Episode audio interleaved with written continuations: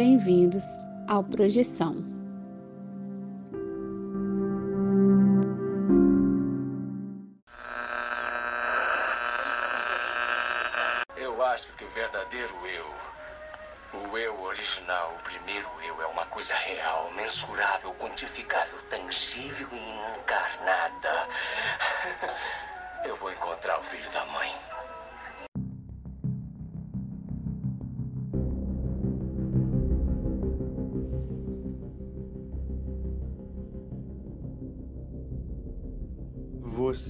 Está ouvindo Projeção.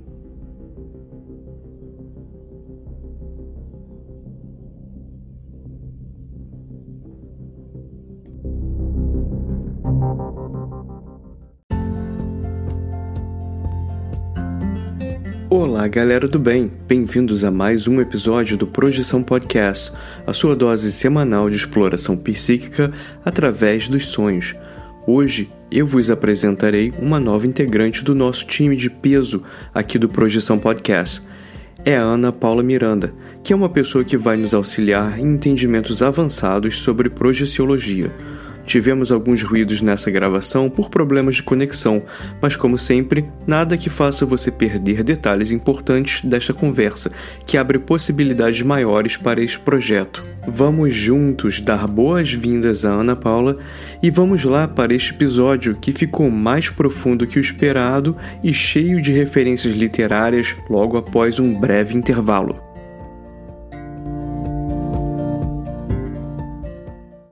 This episode is brought to you by Shopify. Whether you're selling a little or a lot, Shopify helps you do your thing, however you cha-ching. From the launch your online shop stage, all the way to the we just hit a million orders stage. No matter what stage you're in, Shopify's there to help you grow. Sign up for a $1 per month trial period at shopify.com slash special offer, all lowercase. That's shopify.com slash special offer.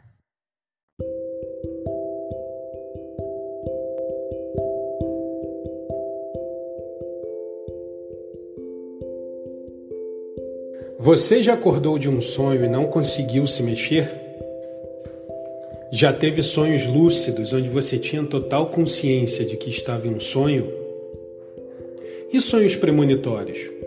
Ou a sensação de já ter estado em algum lugar nunca antes visitado? Se você tem uma dessas histórias, mande o seu relato para o Projeção Podcast e a gente pode colocar sua história no ar envie o seu áudio pelo WhatsApp para o número mais um 469 964 9336. Lembre-se de dizer o seu nome, cidade e, claro, compartilhar sua experiência. Se você quiser, também podemos manter sua identidade no anonimato. O importante é contar a sua história. Venha conosco desvendar os segredos da mente humana através dos sonhos e assim melhor entender-nos como seres humanos e nossa consciência.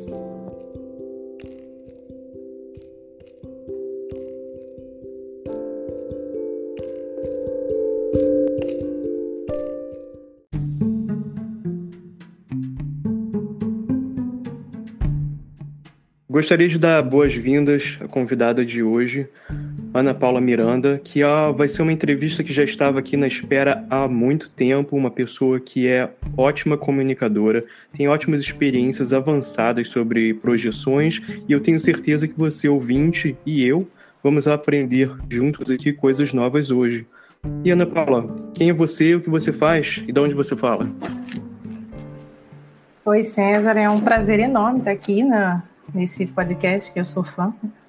Gosto bastante. É, eu sou publicitária, também sou consciencióloga, estudo a ciência e utilizo a projeciologia como instrumento de pesquisa. Como você se interessou pelas projeções? Tive muitos fenômenos durante a infância e juventude que me fizeram entrar num nível de autoinvestigação, né, de, de, de entender o que, que acontecia desses fenômenos e a partir daí foi uma busca entre religiões e, como se fala, um buscador borboleta, né? Entre várias falanges de conhecimento, até cair na, na projeciologia, né, que é foi onde eu tive mais afinidade, vamos dizer assim, com a metodologia de, de esclarecimento sobre, sobre esse assunto. Você passou por muito. Eu, por exemplo, meu, meu exemplo e outras pessoas com quem eu tenho falado, as pessoas que têm experiências similares, elas passam por ah, uns perrengues, né? Vamos chamar assim. Uh, principalmente se começa com a mais tenridade lá, você não tem muita noção do que está acontecendo e você vai falar com os adultos e de repente, uh, se você está num lar onde as pessoas vão escutar e talvez levar para te levar para algum lugar onde você vai encontrar respostas, legal, ótimo, mas normalmente essa não é a experiência né, da, do cidadão médio começa a fazer a projeção um, sozinho. Eu queria que você falasse um pouquinho, se você puder compartilhar com a gente, uh, como foi essa parte da sua vida antes de você encontrar respostas. É, bom, muito nova, eu tinha quatro anos de idade. Uh, eu tive uma experiência de pré-cognição que a minha avó ia falecer, né? Eu não entendi o que, que era falecer, eu falava que estava com saudade, depressa da minha avó. E dali uma semana, minha avó realmente faleceu. E eu fiquei indignada porque ela morreu e eu estava com saudade da minha avó. E uma criança de 4 anos de idade, né? Você não entende o que, que é isso, acabou, enfim. Você não tem uma noção disso, né? E a partir daí, eu passaram assim, não sei quanto tempo, não tenho uma noção de tempo, né? Eu lembro que eu tinha quatro anos de idade, mas eu encontrei minha avó, estava acordada, lúcida, num, num, fenômeno de, num fenômeno que se chama clarividência, né? Você vê e você né, tem conversa com um espírito como se ele tivesse ali na sua frente encarnado. E criança não tem muito esse parâmetro de morreu, acabou e encontrou alguém que morreu, sabe? Eu vi minha avó, conversei com ela, matei a saudade, ela falou que não ia mais poder me encontrar, mas tive uma despedida. E e nesse momento eu falei, vó, espera aqui que eu vou chamar minha mãe. Minha mãe estava num outro quarto. Quando eu chamei minha mãe, minha avó não estava mais lá. E aí ficou é, essa situação na família, né? Ela viu a vovó e tal, não sei o quê. E a partir daí eu achava que todos os adultos eram mentirosos, que as pessoas não morriam e que tinha algum complô aí muito sério. E fiquei nessa de. A partir daí eu fiquei nessa de vou descobrir o que é isso, né? Mas numa, no modo infantil, minha primeira ideia incrível era pegar escadas até o céu colocar, uma ideia era essa, né? Eu falei assim, não vou conseguir botar tanta escada assim para poder chegar lá. Enfim, a partir daí, né, essa, essa visão infantil que eu tive, foram vindo, é, foi, foi ficando é, maior, né?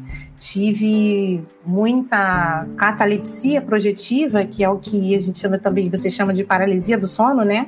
É, é o terror noturno, e... né? Que algumas pessoas chamam. Exatamente. E, e eu tinha acesso a seres que eram seres agressivos. Então, não era legal essa experiência. Eu tinha medo de dormir. Então, eu desenvolvi um medo de dormir porque eu sabia que quando eu dormisse, eu ia, tipo, ter esse tipo de acesso. E a partir daí, eu contar para minha mãe, né? Pessoas falam: ah, você está mentindo, isso não existe, está inventando. E aí mandavam eu rezar. E aí eu direitinho e tal, né? Com aquele mantra, mas não funcionava. A reza não funcionava. E aí eu cheguei a ouvir que eu não estava rezando direito. Ah, você não está rezando direito, porque tem que funcionar, né? E a partir da, de um determinado momento, eu li um livro psicografado, eu tinha acho que 10 anos, 11 anos, por aí. Eu li um livro psicografado que se chama Copos que Andam, que foi o primeiro livro onde eu tive a, a, a, o acesso do que, que acontecia do outro lado, ou me deu uma ideia do que acontecia do outro lado. E aí, nesse, nesse livro, era uma menina adolescente que fazia a brincadeira do copo com os amigos, e aí mostrava que tinham lá os obsessores que acompanhavam, que brincavam, e todo um contexto ali que eu aprendi a lidar com, essa, com esse invisível.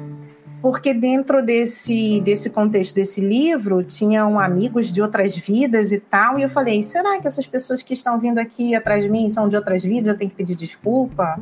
Pelo menos, assim, não lembro. Então, comecei a, a refletir sobre esse processo, e daí, quando eu consegui me acalmar, né, foram alguns anos, assim, para conseguir, eu comecei a rezar para eles, e aí eu não estava rezando para mim, para me proteger, uma reza egoísta, né? Eu, eu, eu, eu, eu. Eu estava rezando para eles ficarem bem, que quem está bem não vai perturbar ninguém, né?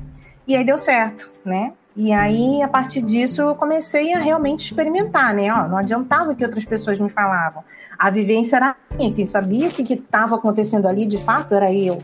Então, outras pessoas viam essas, essas histórias como fantasia, eu não comentava com muitas pessoas, né? Comentava com, com quem tinha um, abertismo maior para ouvir. E aí fui, fui me desenvolvendo nessa questão do autoconhecimento. O que, que eu tenho que fazer para não ter mais isso? né? Basicamente, a, a, o início foi esse, não foi do tipo, ah, eu quero fazer projeção. Eu nem sabia que eu tinha vivências de projeção antes de estudar projeção, de fato, entendeu? Mas foram algumas sequências de fenômenos. E aí, é, a partir daí, eu comecei a buscar em centros espíritas e tal. Quando eu acho que eu fiz 13 anos, eu fui fazer a primeira comunhão e aí eu lembro muito bem que quando já estava no finalzinho, a tia Leda, nunca vou esquecer, tia Leda, ela uhum. ela estava falando sobre a ressurreição de Cristo. E, e eu, tipo, nossa, a ressurreição de Cristo, que legal. Olha, ele voltou dos mortos. E aí, naquele momento, eu falei, nossa, muito verdade, minha avó voltou também, né? Eu, eu pensando comigo mesmo, né? Nossa, faz sentido. E aí, quando a professora, depois de contar a história da ressurreição, abriu para o debate né, da turma, da catequese, eu levantei a mão logo primeiríssima, né? Eu estava super empolgada, estudar religião, entender aquilo tudo, né? Achava que ia encontrar respostas. E aí falei, não, olha, é verdade assim essa história, olha, testemunho da criança. É verdade essa história porque eu vi a minha avó depois que minha avó morreu. Nesse momento a tia Leira fechou a cara e fez um discurso todo baseado na mentira, falando que só Jesus era capaz de voltar dos mortos. E sim, eu era uma mentirosa naquele momento ali e o exemplo de alguém que estava mentindo. E eu achei aquilo absurdo. Cheguei em casa chorando, indignada, falei para minha mãe que eu não ia mais fazer primeira comunhão, que eu não queria mais, que eu não era mentirosa. E aí minha mãe conseguiu me convencer, né, a, a fazer a primeira comunhão, fiz, terminei. Eu lembro na vez que eu tomei a hóstia pela primeira vez, eu falei, pronto, vê se eu tô mentindo. Foi muito assim, sabe? E aí depois eu não quis mais frequentar a igreja e fui buscar em outras religiões, né? Umbanda, candomblé, gente, eu, eu busquei em tudo para ver se eu conseguia respostas para essas coisas que aconteciam comigo. Não encontrei resposta nenhuma, mas em um determinado momento, já estava, já tinha uns 20 e pouquinhos anos, é, fui em um centro espírita que ele é conhecido mundialmente até por operações espirituais, e fui lá para passar na corrente, para ver o que, que né, né, já que ele era bem conhecido, bem conceituado, eu queria experimentar. Né? E quando passei na corrente, falaram que eu era médium, eu fui ver o que, que era isso. E diferente dos outros lugares que falavam, você tem que botar roupa, você tem que trabalhar e ficar aqui, era uma coisa meio tipo fagocitando, sabe? Assim, pegando você já, já levando para para dentro do centro sem você nem saber o que está acontecendo, eu falei assim, não, quero saber o porquê. E ninguém me dava uma resposta, um argumento que eu achava plausível, né? Eu falei, ah, então não quero. Se eu não posso saber, não quero, só não quero. E nesse lugar falou: olha, você vai fazer um desenvolvimento durante um ano, tá? Depois desse um ano, você vira médium da casa, aí você fica um ano como médium jejuna, né? Que é o iniciante, e aí depois você vira o médium da casa. Aí eu, tá, e aí, o que, que eu tenho que fazer? Tem que dar dinheiro? Porque não, né, cada um tem um procedimento. E aí falou, olha, você não precisa fazer nada, você doa se você quiser, porque que a gente recebe doação do mundo inteiro, a gente não precisa disso. A única coisa da exigência que a gente tem aqui é que você frequente uma vez a cada três meses. Nossa, uma vez a cada três meses não tinha aquela coisa de, hum, sabe, não sentia um peso da energia, uma pressão e tal. Eu falei assim, não, muito tranquilo. E era muita gente, eram muitos médicos, ainda são, até hoje funciona, desde 1942, é o Centro Espírita Tupiara, no Rio de Janeiro. Uh, hoje eu moro em Recife, tá? Pernambuco, só para eu não falei isso no início, né? Bom, e aí, a partir desse, das experiências que eu tive nesse, nesse centro espírita, é, é, eu fiquei questionando, assim, muitas coisas, porque na, na bibliografia espírita diz que há moradas em várias esferas. Eu sempre me interessei por coisas de outros planetas, porque eu gostava de estrela, astronomia, essas coisas. E aí, quando eu perguntava no centro espírita, era como do tipo, não, isso aí, isso aí não pode, não. Isso aí como se fosse um assunto proibido, ou ninguém sabia e não dizia que não sabia, né? Melhor dizer que é proibido do que dizer que não sabe. E aí eu falei, poxa, então vou ficar fazendo isso aqui o tempo inteiro, né? O que você falou é tão impactante, a questão de ser criança e passar por esse tipo de experiência, eu não acho que era uma. Assim, ah, você é criança diferente. Eu tive uma experiência muito semelhante, eu não me vi assim, eu sou especial. Eu, tive esse insight bem parecido com o que você teve. É, eu pensei, eu lembro de pensar assim: o mundo dos adultos é o mundo da mentira. Porque se eu falar a verdade, existem consequências perigosas e que te excluem era como assim, fica quieto, não fala sobre isso, a gente sabe, mas não pode falar sobre isso. E, no, e o contrário, chama, te, aí virava mesa, né? Te chamava de mentiroso. E você percebia que estava todo mentindo, todo mundo mentindo sobre tanta coisa irrelevante. E você chegava à conclusão assim, cara, e agora? O que, que eu faço? Eu vou ter... Eles falam para eu não mentir, mas se eu falar a verdade, eu, né? eu vou ficar de castigo, eu vou ou, por exemplo, se eu estiver procurando as pessoas que deveriam estar te guiando, que eu tive experiências parecidas de talvez um, um centro espírita, uma igreja, alguma coisa, e perguntar para alguém. E era isso, era, não, fica quieto, não era exatamente a, a sensação que eu tinha era, primeiro era um impacto, a pessoa fazia uma cara de medo, e era como assim, ou falava, não, isso aí desconversava, e você percebia, ou essa pessoa não sabe, sobre isso, ou, ou tem medo, ou falavam assim, não, isso aí você não pode fazer, né? Você tem que se preparar, assim, como assim? Isso já acontece, não, não é, né? Eu, até você ter aquele medo e falar, não, eu não quero que aconteça, eu nem queria essa porcaria, eu queria estar jogando bola, né, vendo futebol, mas... Uh, fazer o que né? porcaria tá acontecendo e aí, aí depois também assim mo modificar a questão de chega um ponto, e você me diz um pouco sobre isso, tá? A sua experiência. Chegou um ponto para mim que eu comecei a ter a curiosidade, e curiosidade que foi crescendo e ficou maior. Porque eu percebi, bom, essa galera aí tá mentindo e tá acontecendo uma coisa aqui, eu tenho que ver o que é isso, né? Até assim, até, até assim, um, estou louco ou não, e você fazer certos testes ou, ou, e verificar se não, realmente não era loucura. Então, se não é loucura, que porcaria é essa, né? É, eu cheguei a um ponto de achar que eu tinha tipo de esquizofrenia lúcida. Eu, assim, um esquizofrênico lúcido? Eu vou, eu vou pesquisar, né? Porque aconteciam várias coisas que só você percebia. Eu não achava que era especial, eu queria descobrir como parava, né? Mas, ao mesmo tempo, é uma coisa que eu lembro que eu fiz quando eu tinha, sei lá, uns. É, uns 9, 10 anos. Quando eu descobri a questão lá do. Naquela época do, livro, que eu li o livro do copo, é, eu percebi que eu não ia ter uma abertura da minha família para poder me ajudar naquilo. Porque eles mesmos não tinham conhecimento. Na época eu não entendia isso. Hoje eu entendo. Na época eu achava que eles estavam me escondendo tudo.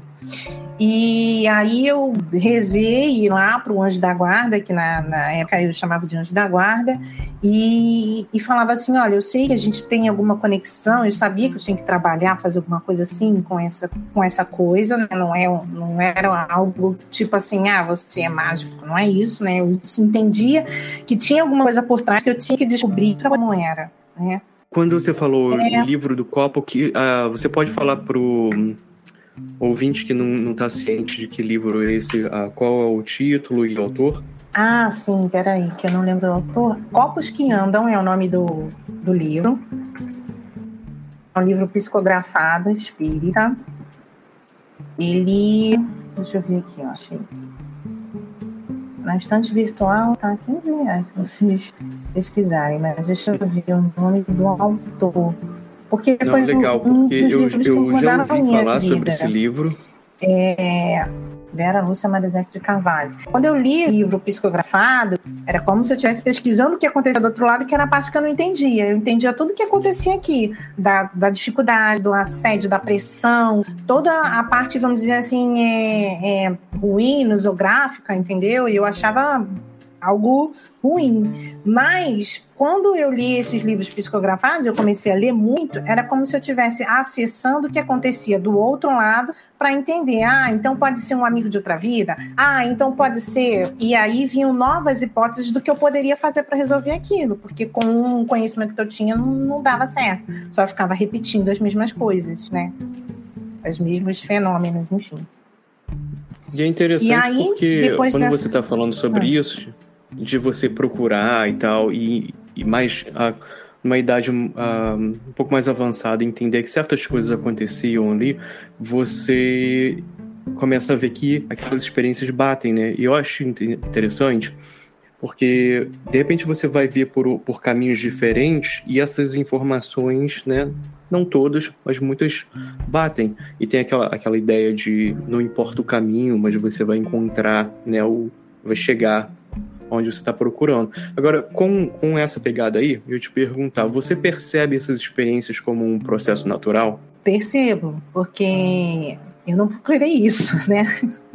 E segundo a projeciologia, é, é, é, ineren- é, uma, uma a projeção consciente, né? Que aí são um apanhado de vários fenômenos que podem acontecer em conjunto, é, é natural do ser humano. Então é como se todo mundo se projeta, mas nem todo mundo lembra, nem todo mundo com lucidez. Mas às vezes você pode se projetar com lucidez e ver alguém que fala: Eu não sonho, eu não me projeto. Você vai lá, atravessa a parede, vê outra pessoa dormindo, ela está projetada em cima dele mesmo dormindo. Então, é, é- é o quão lucidez você tem de você mesmo sobre se você se projeta ou não. Eu acho, eu vejo como um processo natural, porque eu nunca busquei isso e acontecia muitas vezes de formas espontâneas, né? É, a primeira vez que eu projetei, e aí eu, eu lembro da experiência, mas eu não sabia que era projeção quando eu projetei. Foi espontânea. Eu tinha 13, 14 anos. Eu estava deitada na minha cama, de barriga para cima, olhando para o teto. E aí, daqui a pouco, o teto começou a descer. E aí eu fiquei, nossa, o teto tá descendo, o que que tá acontecendo? A parede tá descendo. E quando eu olhei para lado, eu vi que não era o teto descendo, era eu que subindo. E aí eu não entendi nada, eu olhei para um lado, vi minha irmã dormindo, e minha irmã estava dormindo e dormindo ela. Tinha duas, duas irmãs, uma na cama e um pouco assim, sabe, mais exatamente projetada em cima. E aí eu olhei meu quarto exatamente como era meu quarto, eu fiquei um pouco assustada. Eu não, eu não tinha o domínio de, do, da, da, minha movimentação. E aí da horizontal que eu estava, olhando para o teto, eu virei para vertical. E quando eu virei para vertical, que eu fiz esse 360 no meu quarto, e eu fui meio que como se fosse empurrada assim, e atravessei a parede, fui para a sala. E aí eu fiquei assustada, gente, já tinha esse conhecimento prévio, né, de, de, de fenômenos e tal, eu atravessei a parede, olhei a sala, e eu consegui ver o, o relógio, e ver a hora que estava no relógio do decodificador que tinha lá do lado televisão, e eu vi aquilo, eu fiquei olhando os detalhes, e fui pro corredor, e vi meu pai e minha mãe dormindo, e eles estavam dormindo mesmo, vi a posição que eles estavam, e eu tinha medo do corredor da minha casa, porque era uma casa bem grande, e aí, quando eu fui em direção a esse corredor, eu fiquei com medo tão grande que eu falei, cara, o que está acontecendo? Será que eu morri? Eu não, eu quero voltar. Quando eu falei quero voltar, foi como se eu tivesse caído na cama, assim, e acordei num supetão. E aí eu olhei para um lado, vi a minha irmã exatamente do mesmo jeito que ela estava, saí do quarto, olhei o relógio, tinha passado, sei lá, um minuto, uma coisa assim, muito, muito rápida. Meus pais estavam na mesma posição que eu tinha visto, eu sentei na cama e fiquei sem entender nada. Não, não, passou nem por um momento na minha cabeça que o meu espírito tinha saído do meu corpo. Eu não imaginava que isso pudesse acontecer, entendeu? Né? Eu, eu, eu tinha uma, uma visão limitada de que, vamos dizer assim, você vira um espírito depois que você morre, mas eu não achava que eu já era um espírito. E essa, essa maneira de você refletir muda completamente como você vai agir. Porque se você não sabe que o seu, seu espírito pode sair do corpo, aconteceu qualquer coisa estranha ali. Menos, menos isso, eu não tive essa lucidez. Hoje eu lembro de tudo e falo, nossa, essa foi uma projeção muito legal que eu tive no, na época. Eu fiquei impressionada apenas, né, com o que, que aconteceu e eu achei que eu tinha morrido, entendeu? Achei que eu tive um. morri e voltei, uma coisa assim. Na época eu tinha achado que era algo mais por aí. É, é interessante um, esse tipo de coisa, porque eu. Uh, outro dia eu estava falando com uma pessoa próxima. E eu até falei, olha aqui, dá uma olhadinha no, no podcast e tudo. É uma pessoa que não, não tá uh, completamente antenada nesse tópico específico. A pessoa muito interessante, tem, tem um conhecimento muito bom sobre arte e tudo. Uh, muitas coisas interessantes, mas uh, sobre isso não, não é o... Né, uma coisa tão importante na vida dessa pessoa. Então eu comentei e tal, e a pessoa ouviu e falou assim: pô, mas isso aí, isso aí eu pensei que fosse igual jogar bolinha de gude, acontecia direto na minha infância. E eu achei assim a melhor, a melhor resposta, porque era é, realmente era tipo acontecia. Se você conversasse com teus amiguinhos, né, a uma certa idade, todo mundo tá falando sobre aquilo. Tem uma hora que todo mundo recebe um cala a boca, né? Não, não, não pode falar mais sobre isso. Eu acho que também o, o foco modifica, né? De muita gente. Agora, e eu acho que tem muito disso, tem muita experiência que você começa a relembrar da infância que às vezes, assim, ah, tão impactante, tão, tão interessante, também tem aquela questão, por quê, né? Porque um, porque é uma coisa mais corriqueira? Será que é só uma coisa que a gente lembra mais na infância? Ah, será que é o foco que modificou ou alguma coisa específica? Não, aí é difícil chamar de fisiológica, mas é talvez fisiológica ou ah, espiritual que aconteça que com o tempo aquilo vai se dissipando, a maior parte das pessoas, a não ser que você volte a fazer certos exercícios, né? Mas agora, com essa parte que você já está falando, essa parte da sua vida que você já tinha um interesse uh, diferente uh, e foi procurar uh, informações, como aconteceu mesmo de você conhecer o trabalho da projeciologia? Então, é, eu acho que foi uma das coisas mais curiosas que aconteceu para mim. Eu tive uma ideia de escrever um livro e aí eu estava escrevendo o enredo da história e eu pensei, isso está muito parado, eu preciso de alguma coisa mais sensacionalista, mas não que eu quisesse um sensacionalismo, eu queria uma coisa que te trouxesse é, uma aventura para o enredo, né? E aí eu lembrei que alguém tinha comentado uma coisa sobre viagem astral. E aí eu, e aí eu falei, eu, poxa, esse negócio de viagem astral cabe aqui, porque no, no cenário que eu estava propondo era um cenário fechado. Se as pessoas se projetassem, ia trazer uma coisa diferente para a história que eu estava escrevendo. E fui pesquisar viagem astral. E aí comecei a pesquisar, pesquisar, pesquisar. Caí num livro chamado Projeções da Consciência, do Valdo Vieira. E assim, né, eu via muita coisa fantasiosa da, da, da, viagem astral, os seres que você encontra e tal. E eu, como já tinha uma experiência, assim, bem é, avançada, de, de, de, não de sair do corpo, mas de, de ter uma comunicação com o mundo espiritual, que era a, a minha visão né, no momento, eu falava assim, não, isso aqui tá meio viagem, nunca vi isso, assim, sabe? Ia pesquisando e quando eu caí no livro do Valdo Vieira, é, tem lá no, no, prefácio ele falando: olha, eu não tenho intenção nenhuma de convencer ninguém, eu quero só trazer minhas experiências. É, é um diário projetivo, né? Esse livro do Valdo Vieira. É, Para quem não conhece, Valdo Vieira é médico, odontólogo, lexicógrafo, ele é o propositor da conscienciologia, e ali eu estava com um diário dele com mais de 60 saídas do corpo lúcida, documentada de uma forma assim espetacular, com horário da saída, local, tipo temperatura, tudo, assim, nível de detalhismo que eu falei, o que é esse cara? E aí botei no Google lá, quem é Valdo Vieira? E aí Valdo Vieira é o, é o propositor da projeciologia. E o que, é projeciologia? Né? E aí comecei, aí a partir daí comecei a pesquisar. Ou seja, eu fui pesquisar para fazer uma história e, na verdade, tipo, ainda nem finalizei esse livro de tanta pesquisa que entrei. Isso foi em 2013, né? E a partir daí eu conheci a, a, a, projeciologia como uma metodologia de pesquisa, que eu achei muito interessante. E aí eu realmente entrei de cabeça nessa pesquisa ainda, que se chama autopesquisa, né? Com a projeciologia.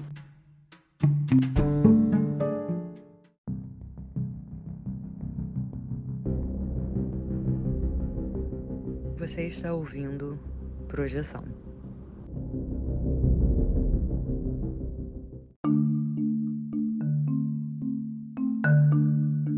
Tem duas visões assim muito básicas para quem está de fora da projeciologia, que é o meu caso, que é a princípio, a primeira coisa que vem da projeciologia que você percebe logo é que existe todo um vocabulário complexo, que eu acho que tem ah, ah, partes positivas e negativas. Acho que as partes negativas são as pessoas, em geral, se não conhecem o assunto, dão um passo para trás e pensam, pô, isso parece uma seita, né? Eu acho que isso é uma coisa que é bem corriqueira, eu escuto muito isso uh, em outros círculos, círculos de pessoas que têm interesse uh, com meditação ou outras coisas que estão completamente fora de. Até algumas pessoas gostam de projeção. Mas eu, eu acho interessante porque, primeiro, que como você falou, a questão do, do Valdo Vieira, você de cara também você vê que o cara é ah, quase como um, um, contador, né? Ele, ele coloca tudo ali no, no livro, tá tudo anotado. Um então, enumerador, é. É, mais, mais do que esperado que, que o cara criasse todo um vocabulário. Você estava falando aí em off mais cedo comigo sobre Pensene. Você gostaria de dar, assim, primeiro uma ideia do que, uh, que eu comecei a entender um pouco melhor? Como o vocabulário ajuda. Por exemplo, nós, quando, quando estamos tentando nos comunicar, ah, às vezes a gente tem que descrever. É como quando você está aprendendo uma língua, né? Eu, eu falo três línguas, estou aprendendo uma quarta. Então eu tenho essa, esse ponto de vista de. É engraçado, quando você está aprendendo uma língua e você não sabe vocabulário, você fica naquela de descrever o que você está querendo dizer, porque você não tem a palavra. Você sabe o que é. Ou às vezes você esqueceu a palavra porque o teu cérebro às vezes também, né, ah, tem suas limitações, está usando o tipo de ah, conexão ah, dos neurônios ali completamente do outro lado, né? Um, tem um lado que foi criado ali dos neurônios daquela língua mãe que você aprendeu e, e a outra, na hora que você muda, às vezes dá um problema cientificamente, isso é provado. Então, eu acho que o vocabulário ajuda muito, e é uma coisa que eu estou tentando trabalhar e entender, uh, qual foi a sua experiência em, em verificar que existia um vocabulário específico para coisas que você vivia e que você pensou, pô, agora tem, tem um pessoal aí que está fazendo isso, é organizado e se comunica ah, de uma forma mais não só ativa como efetiva, né? Como você vê, vê isso e pode dar alguns exemplos desse vocabulário para gente? Sim. É, é, na verdade, eu, eu, ouço muito isso sobre como a conscienciologia ela pode ser elitista ou excluir pessoas por conta desse neologismo, né? É, e a questão dos neologismos eu estudei muito porque eu concordava em uma época que realmente era muito difícil. Quando eu iniciei, eu não entendia algumas palavras, não entendia algumas coisas. E aí eu fui pesquisar o porquê que foram criadas novas palavras para as coisas que já existiam, tipo morte. Na projeciologia, né, proposta pelo Valdo Vieira, é, a, na conscienciologia, a morte é chamado de dessoma, que é o descarte do corpo físico, que é o descarte do soma, soma corpo físico. Então, o Valdo ele teve uma, uma sensibilidade de utilizar a questão do português para criar novas palavras, ele não criou palavras assim aleatórias. Ele criou, criou palavras com prefixos e sufixos que já existem, ressignificando aquilo, porque a morte ela tem um peso histórico. Quando a gente fala morte, é tristeza, dor, tal. E quando a gente fala de soma, é como se estivesse descartando um corpo físico, fica mais leve, né? Então tira o peso histórico da palavra. E novas palavras para uma nova ciência é, no início realmente é um pouco difícil, mas tem algumas pessoas que chegam até a projeciologia e conscienciologia através dos neologismos, que é como se chama palavra-chave, né? Ou, ou, alguma coisa assim. Pô, escutei essa palavra, me chamou a atenção.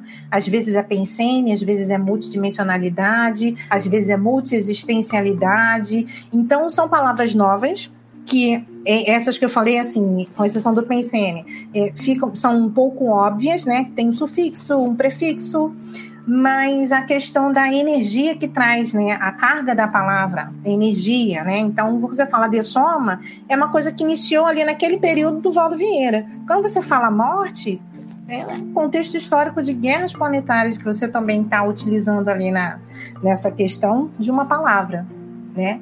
É, Vamos lá, pensene, que é uma coisa que eu, um, um, dos conceitos que eu acho mais legais da, da, da conscienciologia, que é o pensamento, sentimento e energia, que é como se fosse, é o pensamento, né? O que a gente chama de pensamento, mas é como se fossem três coisas indissociáveis. O seu pensamento, ele joga uma energia, e ele tem ali as emoções que estão é, qualificando aquela energia, né? Então você pensou em alguma coisa com alguém com raiva, você está jogando uma energia de raiva naquela pessoa. Se você pensou alguém para fazer uma assistência, você está jogando uma energia de assistência.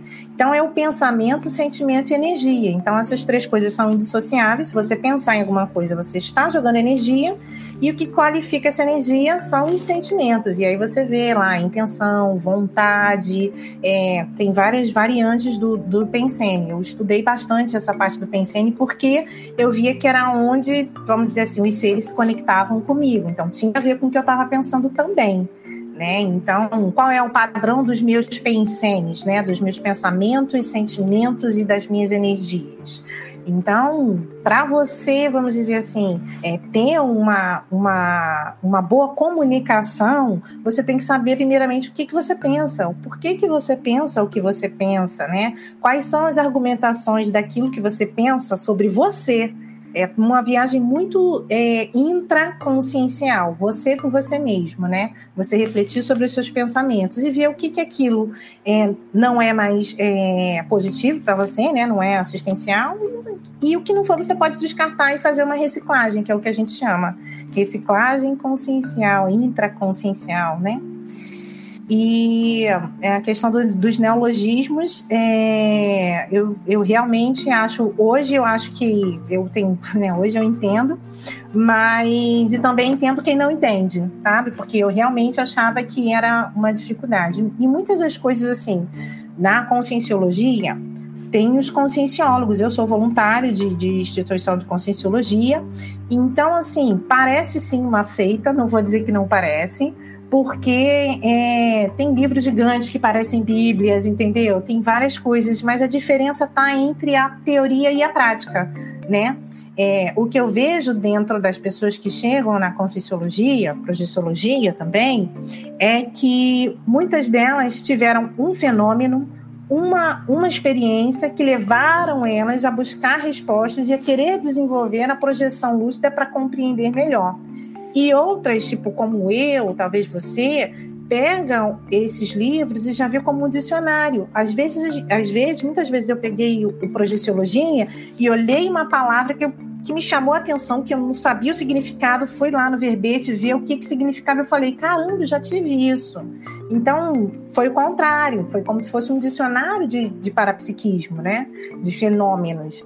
Então, aí vai muito mais da pessoa. Eu gosto de, de dizer que, é, quem estuda conscienciologia não, não, não faz parte de uma seita, né? São pesquisadores. Algumas pessoas são mais teóricas, que aí não tem a experiência, está pesquisando para buscar ter, fazer a questão da saturação mental, e outras pessoas já estão ali para, olha, não, já descobri que eu tenho, que é isso, e eu quero é, aprender nessa, nesse paradigma, paradigma consciencial. Tem uma coisa que eu acho importante falar do paradigma da consciencial, que é o princípio da descrença, que eu acho que ele é uma das coisas mais legais da conscienciologia, que é assim, ó, não acredite em nada, nem mesmo no que você ouvir aqui nesse podcast. Experimente, tenha suas experiências pessoais, Porque, assim, não é para acreditar no que eu tô falando. É, olha, ela falou isso, será que se eu fizer isso aqui vai, vai funcionar comigo também? Experimentar, né? Você ter a sua experiência. E eu acho que isso é a parte mais legal. Eu gostei muito. E eu ia fazer um, uh, um, comentário. Eu comecei a perceber isso. Eu, uh, começando a ler o, o, livro do Valdo Vieira, o Projeciologia, uh, eu comecei a, primeiramente, entender que essas palavras dão um contexto. Né? E eu acho que isso é importante. A dar nome para as coisas, para a comunicação, mas elas também te dão um contexto que não é, não é só ah, uma questão só de vocabulário. E uma outra a coisa que eu ia falar foi uma coisa. Vamos fazer um, um, uma brincadeira aqui, um jogo. Ver se você, você lembra, se você não lembrar também não tem problema nenhum. Ah, tá. Teve uma palavra que eu vi que foi genial, que é, fala sobre a fase de energização da pré-saída do corpo, que é quando você está tendo, e a gente falou sobre isso mais cedo, sobre a, quando você está tendo a, a, chamada paralisia do sono. A, e eu escutei a palavra e falei, cara, mas assim, a palavra, agora eu não estou lembrando, mas a palavra te dava o contexto. Estado vibracional. Isso aí, obrigado. Tá vendo? E, e, e as pessoas já explicavam e falavam. Aí você, cara, assim, a palavra já quando você fala estado vibracional, para mim a, a, palavra vibracional já me dá a ideia do som que eu escutava. Você até comentou aquele som muito alto de energização. Você... Só que quando está acontecendo isso com você a primeira vez, você fala, cara, o que está acontecendo? Agora, talvez numa próxima vez você escuta esse som, em vez de ficar com medo, você pensa, pô, energização está acontecendo, né? É isso. É, é, o estado vibracional ele é uma das técnicas projetivas, né? É, tem um, o tratado Projeciologia que o Valdo Vieira escreveu em 1983, ele tem mais de 30 técnicas de projeção. Você pode testar para vou ver se funciona, né? O estado vibracional é uma delas. E é como se você desse um comando para o seu corpo energético, e eu posso falar um pouco sobre como são os veículos de manifestação da consciência, né?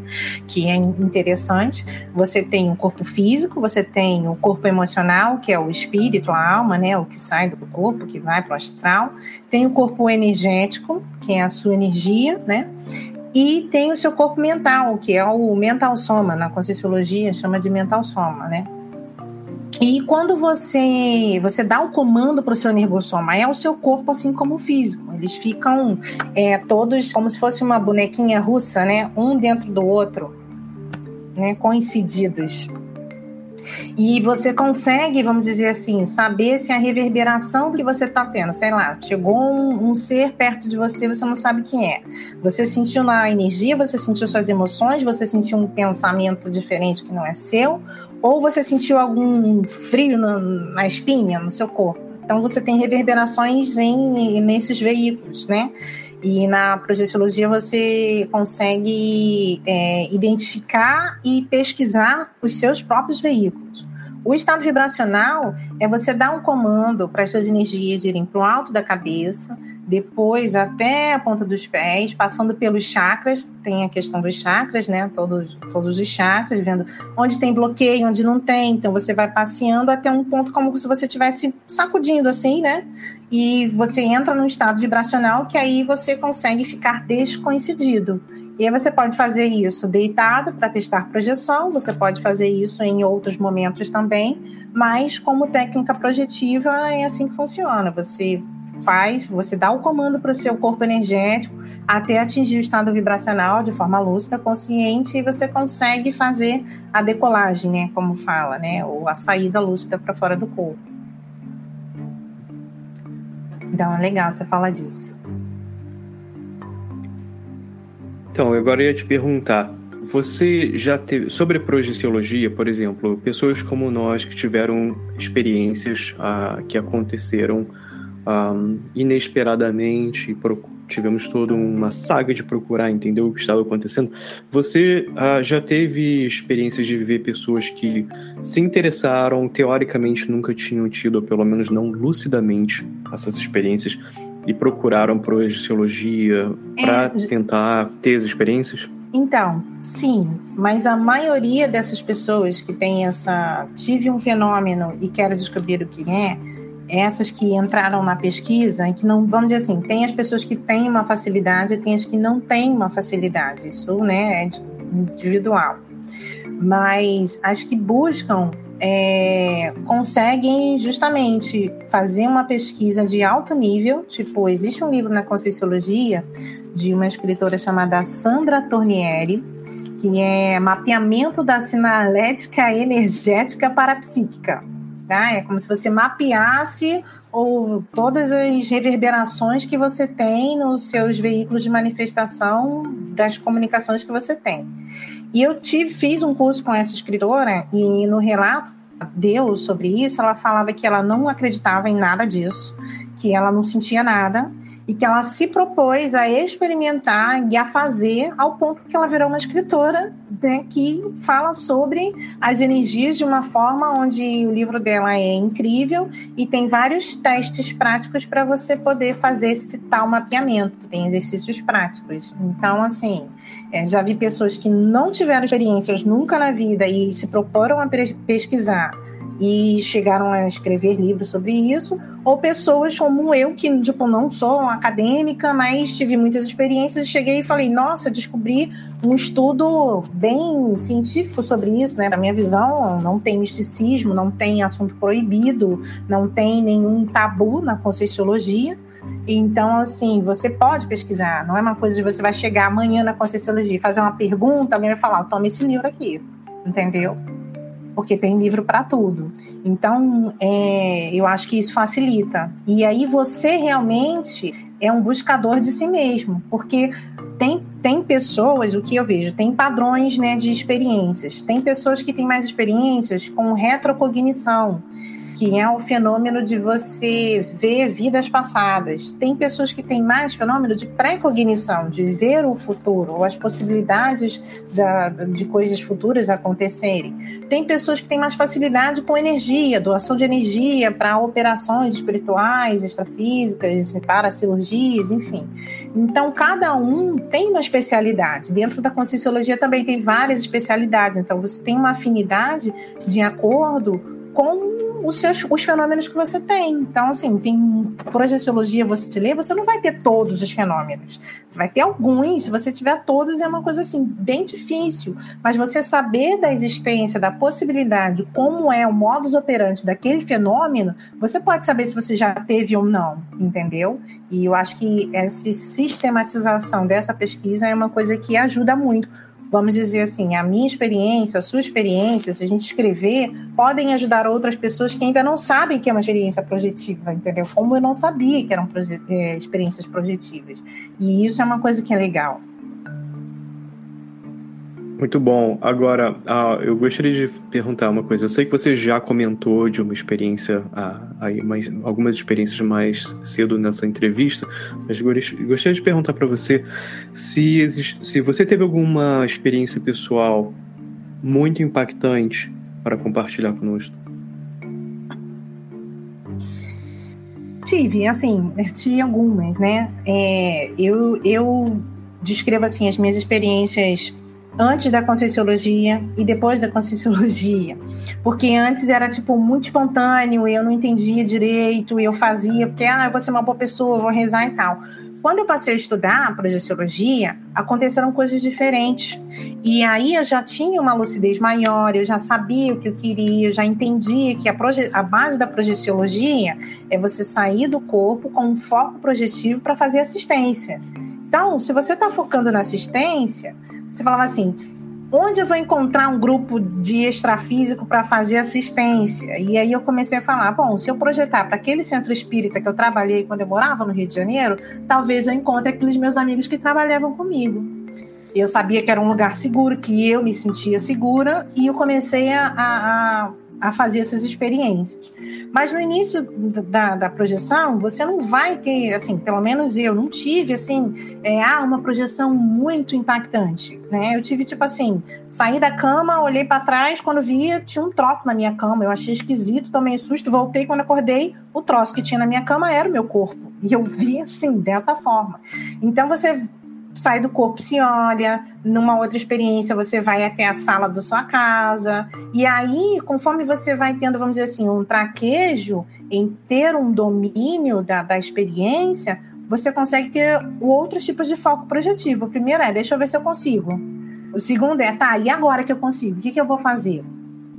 É, uma experiência que eu tive que foi uma das mais assim é, impactantes para mim na questão de saber que eu estou projetada, né? Na projeciologia você pode diferenciar o que é projeção lúcida, o que é sonho lúcido e o que é devaneio, né? Então são três fases. E aí para isso existem as diferenças. É, a projeção que mais me impactou foi uma vez que eu saí do corpo, estava testando, fazendo estado vibracional, saí e aí parei num cenário onde estavam acontecendo uma festa, alguma coisa assim, as pessoas estavam me oferecendo bebida, mas eu senti que não era para beber aquilo. E aí no cenário eu ficava com um copo na minha mão fingindo, tipo, que estava bebendo, né? Aquela coisa, porque se você ficar sem copo é um problema. Mas com o copo na mão, ninguém tá vendo se você tá dando gole ou não. E aí fui saindo daquilo. Quando eu saí desse primeiro cenário, foi como se fosse uma fase de um game, sei lá, algo da minha. Eu, eu vejo essa experiência como se fosse um teste de, de princípios, de personalidade, de valores, enfim, algo mais bem, bem íntimo, né? Na segunda, na segunda, na segunda fase dessa projeção, fui para um outro cenário que aconteceu algo diferente, mas tipo semelhante, como se fossem testes. E no final foram três cenários de testes que meio que eu, eu sei que eu passei, porque quando eu passei da, da última parte, que eu falei assim, gente, esse negócio tá estranho. Eu saí na porta da casa de um familiar, como se eu estivesse saindo, assim, o cenário tinha uma porta, quando eu saí, eu estava na casa de um lugar que eu conhecia. E aí eu olhei e falei, nossa, é a casa dessa pessoa, não vou falar aqui para não me expor, né? Eu falei, nossa, a casa dessa pessoa. E aí quando eu olhei para frente, tinha um homem me esperando. Quando eu olhei para esse homem, eu falei assim, nossa, ele parece com meu tio. E quando eu pensei, ele parece com meu tio, ele virou e falou, tô muito orgulhoso de você. E aí eu fiquei impactada, esse meu tio já tinha falecido. E aí eu falei assim, dizer assim, fica com aquela coisa de saudade, quero abraçá-lo, vou ficar na euforia, vou estragar a projeção. E aí aquela coisa, engole e choro, né? Aí eu engoli aquela emoção e falei, tio, tudo bem? Tipo assim, né?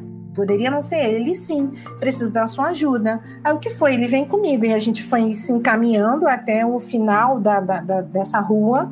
E aí ele me fez uma pergunta e falou: Olha, eu preciso que você me ajude nisso aqui tal, que eu preciso que você leia um negócio para mim que eu não estava conseguindo. Eu peguei aquilo, li ele falou, pronto, resolveu. E aí eu falei assim, tá, mas por que, que a gente tá aqui? Ele, não, porque tem um menino que mora aqui que tá com um problema na casa dele de água. E isso pode trazer alguma doença para as pessoas da sua família. Aí eu, tá bom, beleza, tal, acordei. Quando eu acordei, eu tenho um diário projetivo, né? Escrevi a experiência. Peguei o telefone, a primeira coisa que eu fiz, ligar para falar com a minha irmã. Eu, olha, sonhei com o tio e tal, não sei o quê, e ele disse isso, isso, isso, isso, isso. Falou que tinha um menino com problema na água. Tá acontecendo alguma coisa? Aí ela, nossa, como é que você sabe? Não, tem um vizinho aqui que tá com problema na água na casa dele, ele tá vindo aqui tomar banho aqui em casa. Então, a diferença que eu vejo na projeciologia é que você tem detalhes que você consegue confirmar que aquilo é, era real, né? Como é que eu poderia saber uma coisa que acontecia lá em outra região do, do país que eu tô? Né? E aí eu fiquei, caramba, então realmente foi real, né? Eu encontrei meu tio e ele me deu uma informação para que eu pudesse confirmar que aquilo ali realmente era válido. E aí eu fiquei realmente impressionada com essa questão da, da diferença da projeciologia, né? Você testar com uma técnica e se propor a fazer uma assistência, do que ficar ao léu, né? Que era no espontâneo ali, que não tinha muita ideia do que, que ia ou não acontecer. Eu gostei muito desse exemplo porque eu ia perguntar sobre isso, porque para mim, mais uma vez, aqui no Projeção Podcast, eu acho que a proposta não é provar uh, que, que essas experiências são reais. A questão é o espaço para as pessoas que já passam por essas experiências, para a gente, assim, cara, a gente já verificou. Já, se tivesse alguma pessoa para duvidar das próprias experiências, somos nós mesmos e nós já verificamos. Obviamente, muito cuidado até com a sua própria percepção. Às vezes você tem sonhos e eles são sonhos, e não quer dizer nada. Isso foi um sonho, certo?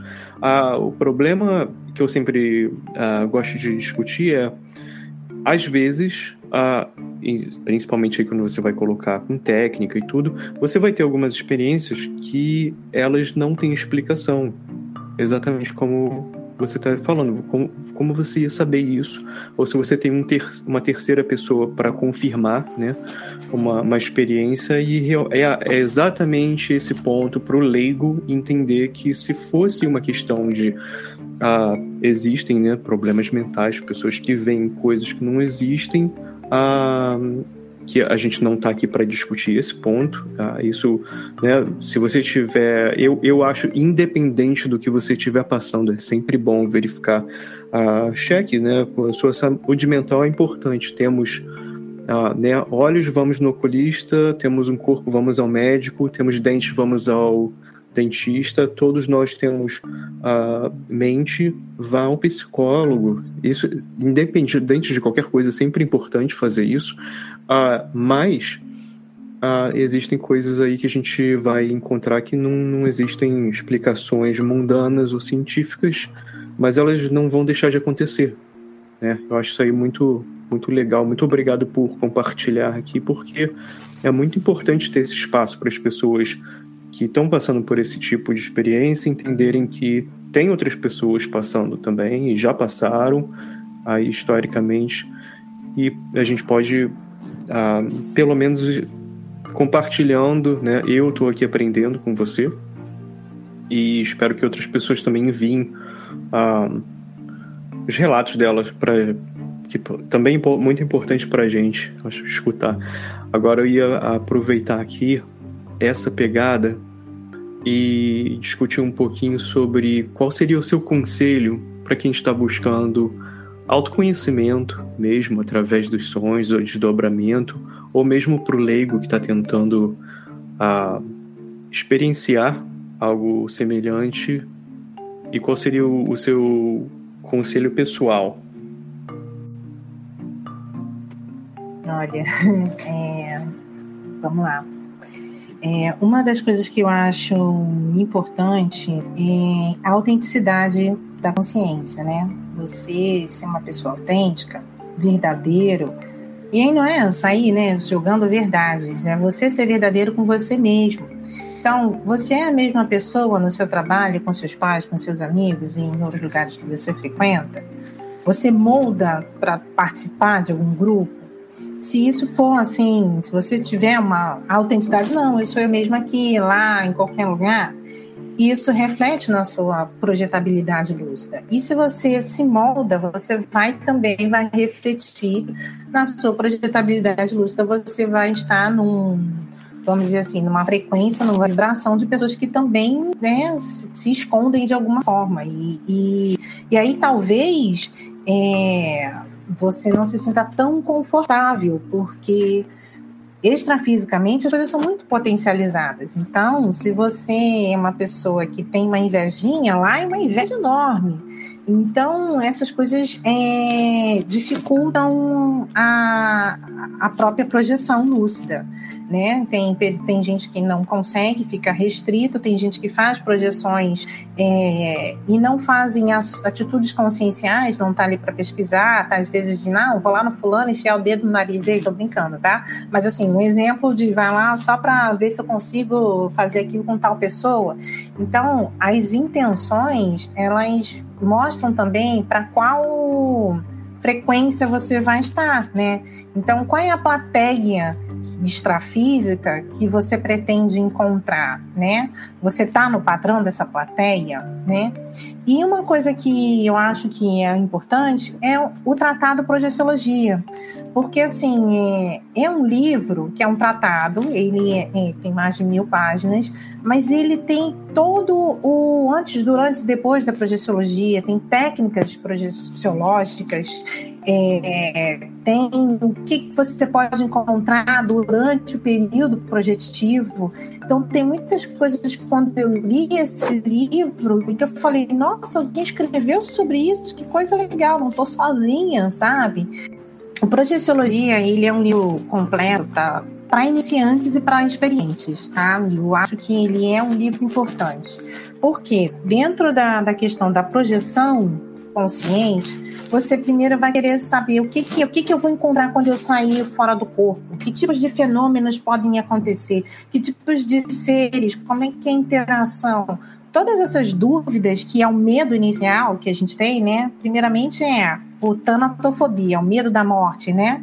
Então, quando você se projeta e você olha você, você começa a ter aventuras, vou dizer assim, né? É, dentro da, do, do plano astral, dentro do extrafísico, você começa a ter dúvidas, né, sobre coisas novas. Você começa a não ter mais medo da morte. Você já sabe que não vai morrer. Primeiro ponto, né? Você vai continuar, talvez você não vai ter mais aquele corpo físico.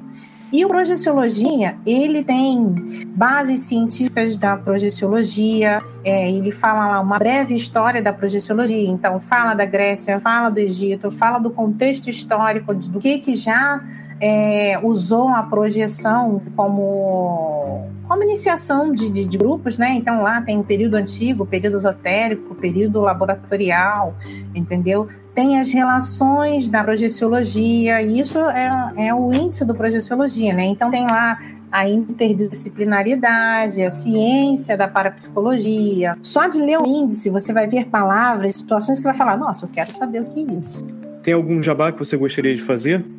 É, então, eu tenho um convite para fazer, né? Quem, quem é interessado, quem se interessou pela conscienciologia e projeciologia, tem o site do ICGE, que é o Instituto Cognopolitano de Geografia e Estatística, né? É uma instituição de conscienciologia da CCCI, que é a Comunidade Conscienciológica Cosmoética Internacional. Lá tem Quantos são os voluntários e pesquisadores da conscienciologia hoje? Quais são os eventos que existem, cursos, é, todas as informações de, de estatística e localização da conscienciologia e projeciologia, você encontra nesse site. Ele é um apanhado estatístico das instituições de conscienciologia. E também o site da Editares, que é onde você pode baixar gratuitamente todos os livros do Val Vieira, esse tratado Projeciologia que eu falei aqui está lá de graça. É, tem vários outros livros legais, tem Projeção da Consciência, tem o Nossa Evolução, que é um livro assim, para quem está iniciando, pode ser até criança, é um livro muito legal, tem até uma HQ que fizeram de partes desse livro, que é interessante, que é a Contos. Mas é isso, um convite para quem quiser pesquisar e se compreender melhor a partir da projeciologia, é, acessar o site da editora, baixar os livros, fazer suas pesquisas, ler o índice do projeciologia, ver uma palavra que te chama atenção, vai lá na página, não precisa ler tudo, né, de início, é, buscar mesmo resposta para alguns fenômenos que provavelmente você lendo ali você vai ver que você já teve pelo menos um, eu tenho certeza. É bem difícil achar alguém que não teve uma experiência de um fenômeno que está descrito na projeciologia. Às vezes a gente não sabe que teve ou que aquilo era um fenômeno projetivo. E é isso. E agradecer a participação aqui do, no podcast, que eu sou fã, que eu gosto bastante. Pô, muito legal. Agora eu que gostaria de agradecer mais uma vez a sua presença, que é super benquista pessoalmente e importante nas elucidações sobre a projeciologia como um grupo e também suas experiências pessoais mesmo. E agora a gente pode fazer aqui oficialmente. Um, eu já tinha em off te um, convidado para fazer parte aqui do programa mais constantemente, então aqui fica oficialmente para o ouvinte também saber que você está sendo convidado. Para mim é uma honra esse convite. Já, com certeza eu topo, já tinha aceitado antes, né? E agora já é uma possibilidade real disso acontecer. Então, estamos junto aí. Eu fico honrada e muito grata para poder por poder participar desse podcast, que eu sou fã, que eu gosto bastante desse assunto. Legal pra caramba. Ana Paula Miranda, muito obrigado. E para quem ficou até aqui, continue viajando para encontrar a si mesmo.